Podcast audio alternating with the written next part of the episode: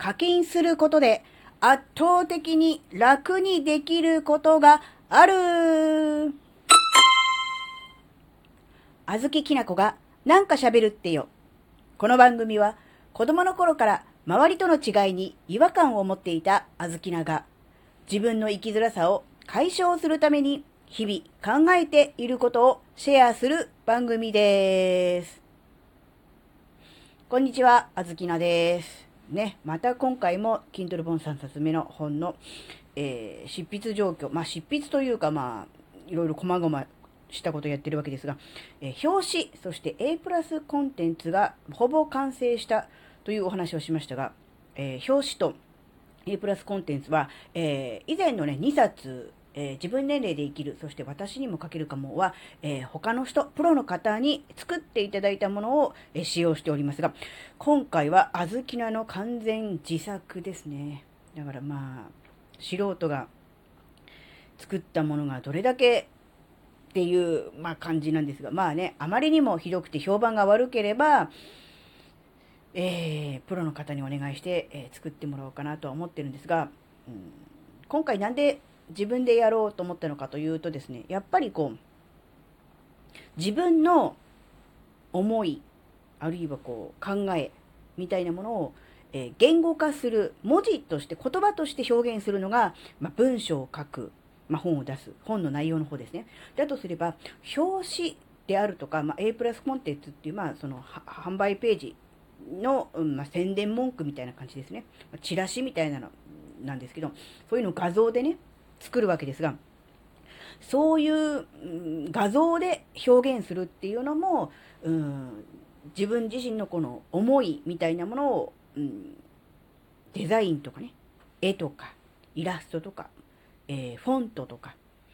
うん、あるいは色とかで表現するっていうのも、一つこう表現方法としてあるんじゃないかなって思ったので、今回は自分でやることにしたんですね。なのでまあ、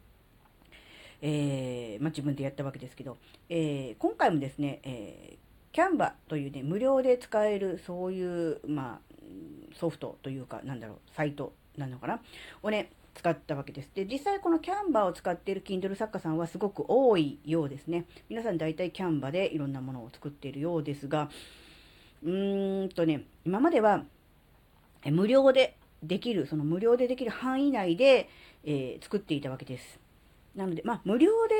で、ん、使えるという範囲内と言っても、まあ、それだけ十分に、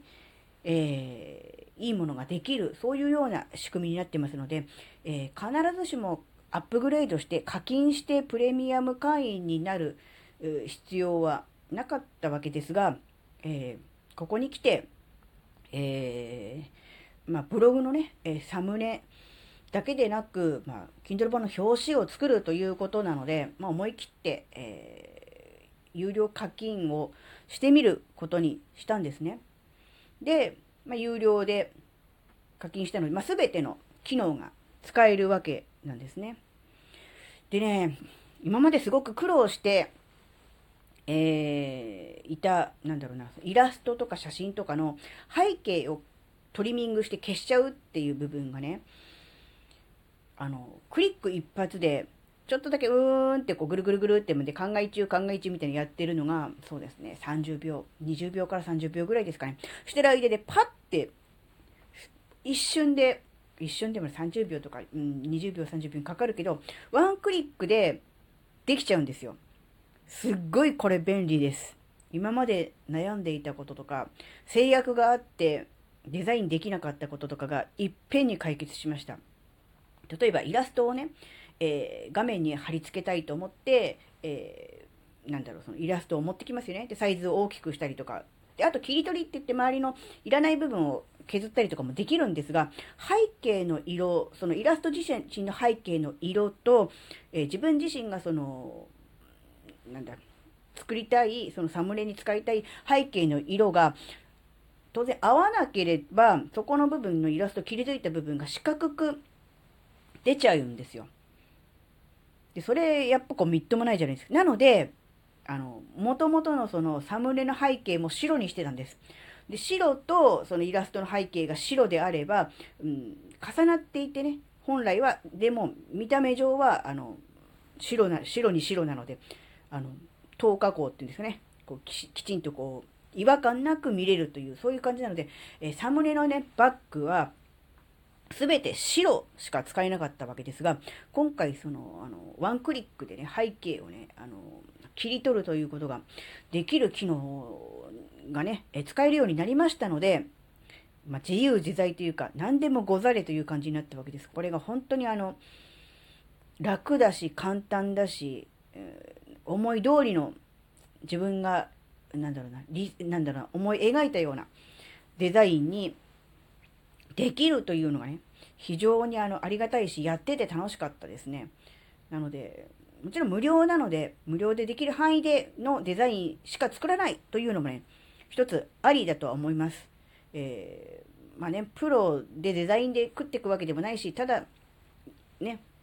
ず、なんだろうな、図解とか、ね、ちょこっとしたものを作る、サムネを作るだけであれば、全然無料で、のものだけで全然いけるわけですが、やっぱり、有料の、えー、課金をするお金を払って、えー、ね、すべての、えー、機能が使えるようになるっていうことのメリットは、思っていた以上に大きかったなっていうことですよね。うん、なので、まあ、